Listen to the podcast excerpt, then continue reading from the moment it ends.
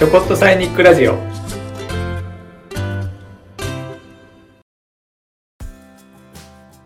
え前回からの続きです、えーフリーランスの久保田薫さんの回の最後の回となります。今回もお楽しみいただけると幸いです。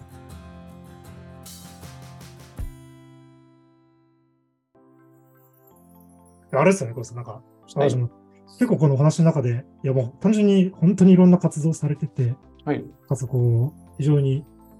いろんな広い本当視野を持ちながらやるって純粋にすごいなと思うんですけど、ところどころやっぱ不安っていうはい、言葉が出てきてて、うん、本当にやっぱり、まあ、常にこの不安とは向き合われてるような感じなんですかね。そうですね。もともとが劣等感の塊なのでうん。何をしても誰にもかなわないっていう感じがあるんですよ。やっぱまあ、バンドやってもやっぱ上手い人なんていくらでもいるし、そうですよね。ねなんだろう仕事しても自分よりあのコードかける人なんていくらでも上を見ればいて、あこれなんかそうある程度達成感は仕事をしてできるんですけどふと他の山を見るともっと高い山があることに気づくみたいな、うん。うん。登頂したのにもっと高い山あって、まあ、これ次登んのかみたいな。っていう絶望感がなんかまあたくさん味わうんですよ。なので、そういう不安っていうのは常にありましたね。今もたまにありますし。なので、まあ、これはどう向き合っていこうかなって思った時に多分まあ私の性格上そこに次の高いのぼ山を登るのをあの諦めるという選択肢うんを取りました。多うん分スペシャリストには向いてないなっていうのが自分を見る上で思ったので、じゃあ何か掛け合わせて生きていこうと。うん、東條さんだとそのファイナンス×スタートアップの掛け合わせで、あのであれば他の人にも戦えますよという話があったと思うんですけど、まあ、私はそのエンジニアと心理学うん。の中で、まあ、そういうのを活動する中で心とか頭の整理をするっていう分野だったらある程度スペシャリストとしていけるうん。ので、あのまあ、一つの分野じゃなくて掛け合わせることで新しい抽象的な生き方としてあのいけるい生きていけるなっていうことが分かったので、うんまあ、そういうところで不安は、まあ、多少薄れたのはありますね。あとはまああとは不安はそれでも不安って、まあ、そもそもなんだろうなっていうのは人によって違うなっていうのを、あの観察する中で思っていて、まあ、私はそもそも劣等感なので、まあ、そもそも劣等感ってなんで来るんだろうなって思った時に、うん。あ成長したいんだなっていうのに気づいたんですよ。うん。成長したくなければそもそも劣等感って生まれないので。うん。なので、まあ、こういう言葉の解釈であったりとかをすると、ああ、不安っていうことはもうちょっと頑張りたいと思ってるんだなっていうのを俯瞰的に感じてたりとか、まあ、あとはその、まあ、ポジティブ心理学とかいう分野だと、うん。あの楽観性とかを持っていると、あの幸福度が上がりますよとかも言われるので、あじゃあそれであればもうちょっと楽観的に物事を考えてみようかなっていう、まあ、知識で補ったりうんうんっていうので、まあ、不安と向き合うことをしてます。そうそうですよね。本当に不安も、あれですね、そのなんか劣等感、すごく僕も分かるところがあって、やっぱりなんか、真剣にやるなら多分劣等感ってやっぱり覚えないかなと思ってて、うんうんうんなんか僕とか一回しょうもないゲームを作ったんですけど、その作った時に初めて、うわ、自分全然セリフとか考えられない人間なんだな。うんうんうんこんだけ言葉書くの、けどこれやったことないとなんかなんとなくいけそうとか。そうそう。文章も本気で初めてちゃんとした作品を出そうとか思った時に、うん初めてプロの凄さとか、プロじゃなくても、そんなに成功してる人でもなくてもすごいレベル高いとかうん、分かった時になんか自分ってなんてダメなんだろうと思いつつも、ただそこはある程度努力もしようと思うし、けど多分努力でも絶対こういうところまではいけないなというのも分かった中で違う価値の出し方やっぱないかなみたいな。ポロッとは確かなんか日々やるし、なんかそこってやっぱ一回なんか何かをアウトプットじゃないですけど、真剣にやってみてこそなんか見えるものなのかなというのが思いましたね。そうですね。確かに取り組んでみて思えたことの方が多いですね。うん、うん。そうですね、本当に不安をどう捉えるかが、そうですね、そこがなんか、本当にその不安と本当にちゃんと向き合えるかみたいなのがまず一歩目で大事。まあそこを正直結構蓋をしてうん。で、蓋をなんか、まあ、毎回、なんですかね、別にそれを選択肢の一つとして蓋をするも別に悪いことじゃうん。ないかなとは個人的に思ってて。うん。だからですね、そのなんか、成長したい、その分野で成長したいんだったら、ちょっとその辛いけど、やっぱその蓋をせずに、ちょっと細かく見ていこうよみたいな、本当にちょっと胃が痛くなるけどみたいな、のバランスがなんか大事なのかなと思いました。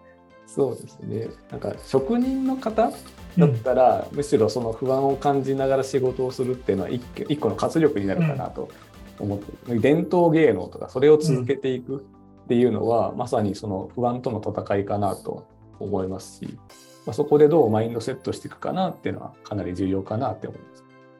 最近あのサッカーの日本代表長友選手の本、最新刊のメンタルモンスターになるを読んだんですけど、うん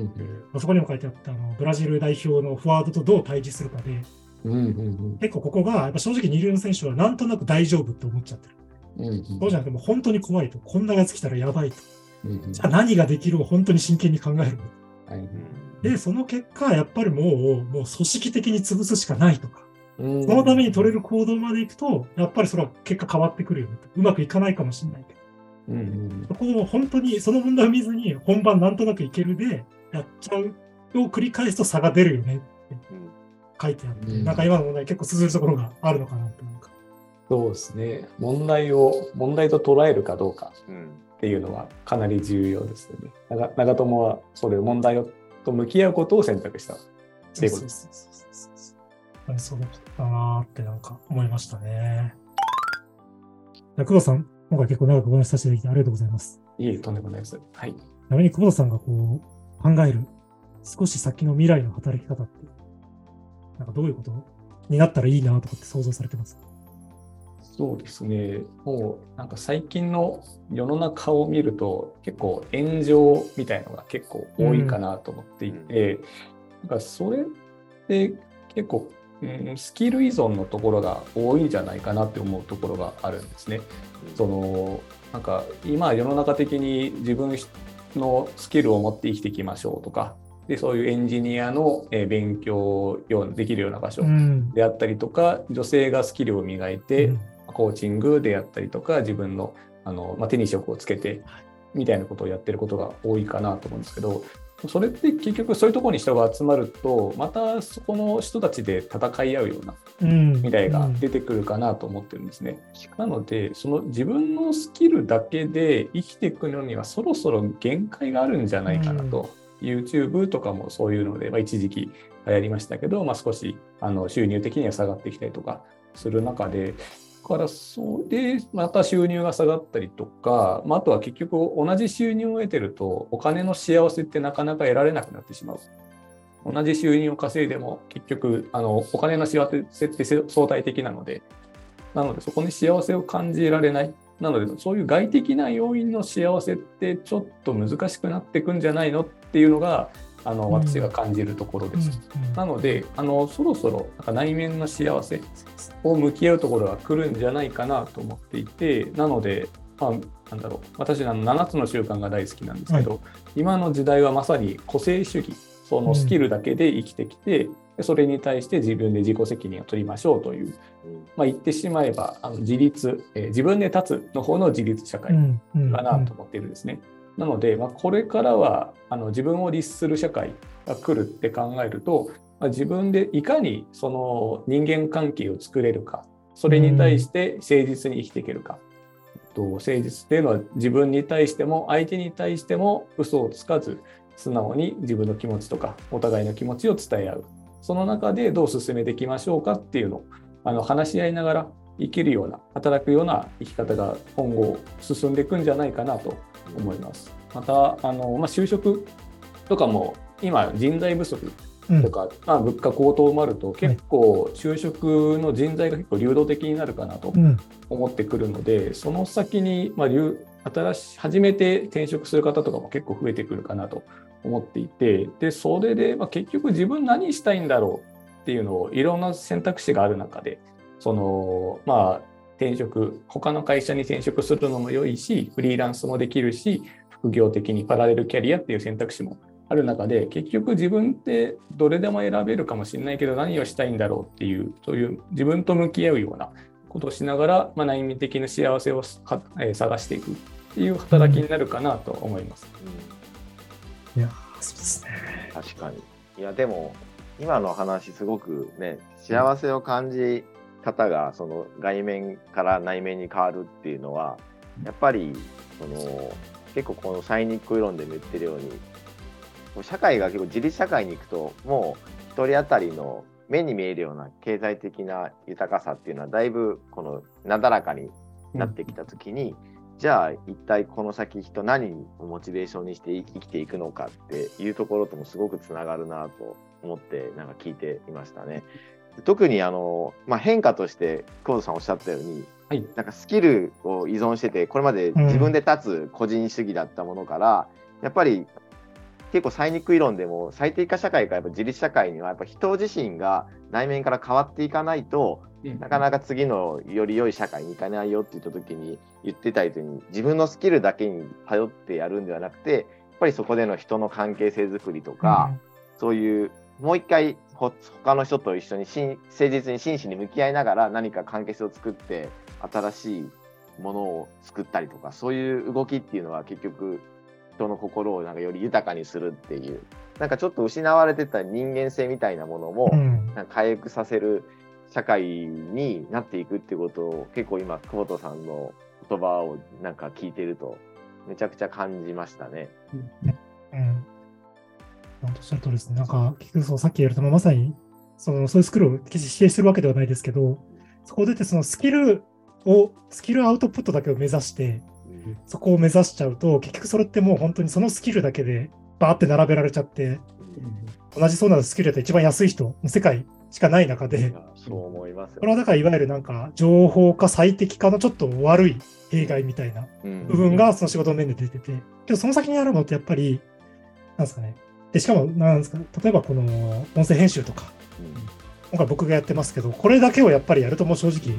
そういうクラウドソーシングで一番安い人に頼もうとかなっちゃうんですけど、そうじゃなくて、まあ、こういうことを楽しみながらできるし、こうやってそもそも久保田さんみたいな面白い人と喋りたいんだ、みたいな感じのことが僕はあったんで、こう、田口さんが今回話してもらって、こういうプロジェクトって始まってるんですけど、うん、なんかそういう本当に、内面プラス、ちょっとスキルがまあついでにあって、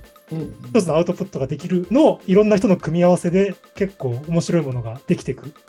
世の中っていうのがなんか待ってる気がしてワクワクしてますって感じです。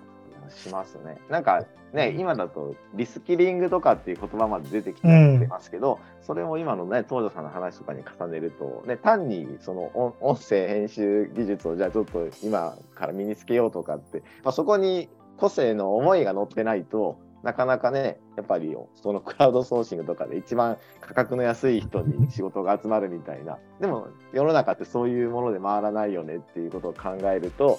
やっぱりなんか自分としてどうしていくかっていうのはすごくなんか考えどころになってきますよね。あとなんか思うんですけど、あれなんですよね、あのテクノロジー進化してくるじゃないですか。はい、でも多分10年前だったら僕もこういうので音声編集とか作れなかったと思うんですけど、まあ、今ちょっといろんなサービス使うとできるようになって、今回のバックミュージックとかも AI 音声サービスで作ってますけど、えー、とかなってきたときに、最後って多分気持ちだけしかクオリティの差ってないかなと思って。多分お金で受けてると、よし、こんなもんでいいやで終わっちゃって、お金でやっぱ自分がいいもの届けたいなと思ったら、いやけどこうだけど最後やっぱちょっとここのところこういうふうにした方がいいのよなって、多分もう気持ちでしかないかなっていうのなんか思ってて。そこはなんかやっぱ内面性が優位に来る一つのやっぱり重要なとこところなのかなと思ってます。いやね、だか。ら久保田さんの話した言葉ですごい僕も印象的に残ったのは結構自分の中のエンジンとアクセルに例えて、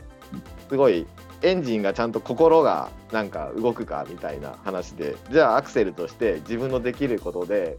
押していけるのは何かっていうなんかそういう、ね、目でなんか活動を進めていくってなんか改めてなんかすごい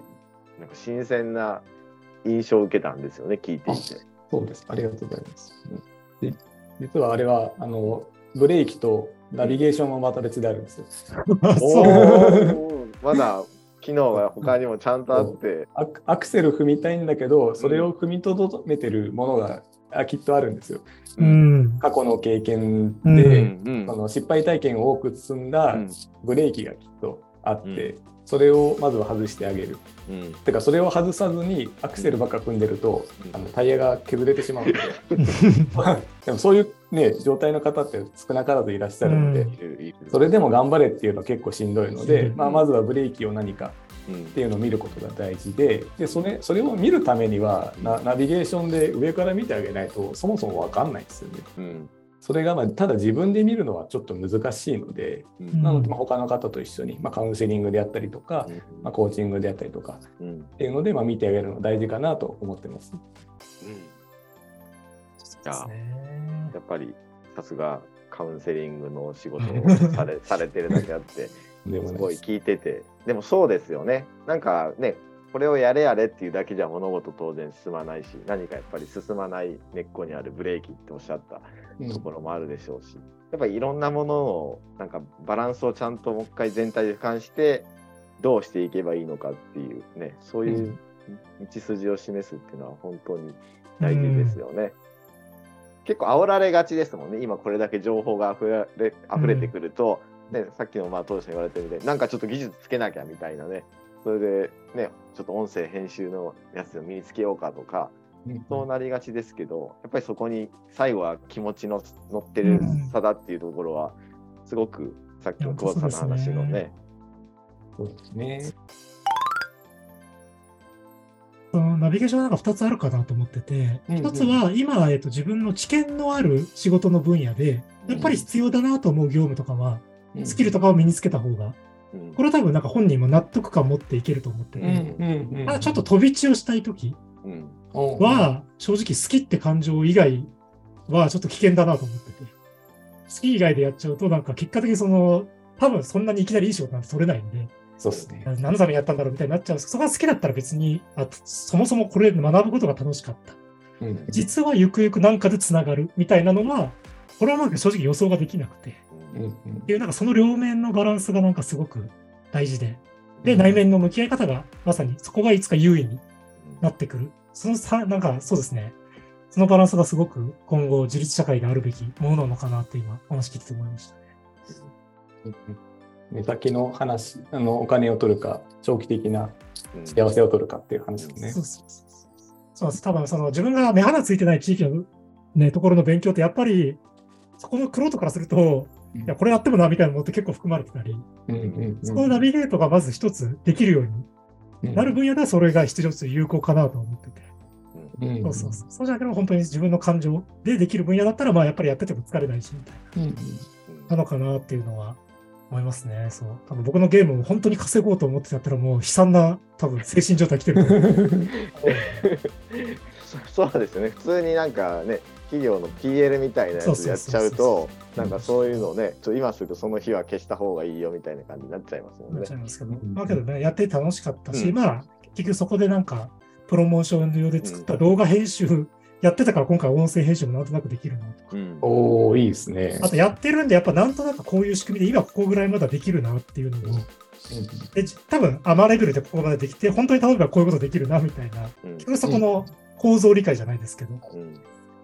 ていうのはなんか、はい。けど、これはやっぱね、これを学びに行ったら多分しんどいと思うんで、本とか読んで。そうですね。やり、やりながら、なんか進化していくってそうそう。ただ楽しいの中に知識がただ入ってる。こっちは分野。で僕はファイナンスは、まあ別にファイナンスも好きなんですけど、うん、やっぱこういう分野を学んどいた方がいいなと、これはこう流流し読みで楽しいやっていう、そっちもなんかまたグラデーションあって、うん、そこで情報摂取のやり方を変えてるって感じですね。いや、いいですね。やっぱ、農場さんのその、まあ、経験をもとに、なんか、どう次に生かすかっていう、その、なんか、プロセスが次の社会に続くんだろうな、自分の人生につながっていくんだろうなっていうのは、今の話聞いててすごい感じました。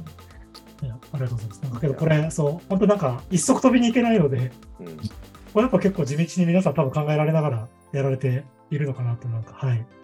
うん、だから多分そういう経験ってきっとみんな知ってるんだけどなんかついついなんか忘れ置いて後ろに置いたままにしていると結局なんかね将来につながるものもなんか結構取りのこぼしてきちゃってたりとかそういうのもなんかあるような気はしますよね。ね。まあ、あと本当に、まあ、あとね会社にいるとやっぱこれやれって言ってくれますし、うんうん、なんかこなさないといけないとかで時間埋まっちゃったりもしたりするんで、うんうん、このバランスかなと。まあね、あの若い頃はけどそれが意外に将来役に立ったりするので難しいんですけど、これが本当に全部、全部自分で選択した方が正しいかって、やっぱ一定程度のインプットは強制力もあった方がそうですね。かなっていうのも。うん、なんか主主張りとはよく言うな。言う言う言うと まあ、まずはルール守った方が。うんうんうん。本当にそこに。あとあれですね、本当、小田さんが言うなら、あの、言うと、ここの本当は、こういうことをやりたいとか、こういうことが好きで、こういうことをやっていきたいで、そういう先人と先達と会えるみたいなのが、今後できてくると多分また大きな選択肢、可能性を広げるのは今後はそういうところかなとなんか思います。うんそうですね。人との出会いがまた新しいことになりますからね。いやありがとうございます。はい、じゃあ、久保さん、本当に今日長い時間ありがとうございました。こちらこそありがとうございました。はい、本当にちょっと今回のだいぶ自立社会のなんとなくイメージ、なんかだいぶ解像度上がったかなと思うので、はい。えっ、ー、と、また今後もこういう活動を通して我々深めていけたらなと思っております。えー、それでは今回、えーと、フリーランスの久保田薫さんでした。ありがとうございました。ありがとうございました。ありがとうございました。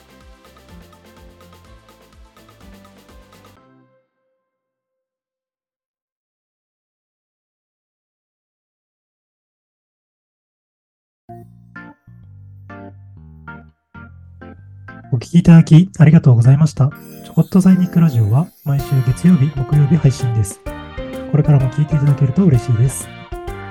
また、サイニック理論をちょこっと使って未来の働くを考えるワークショップを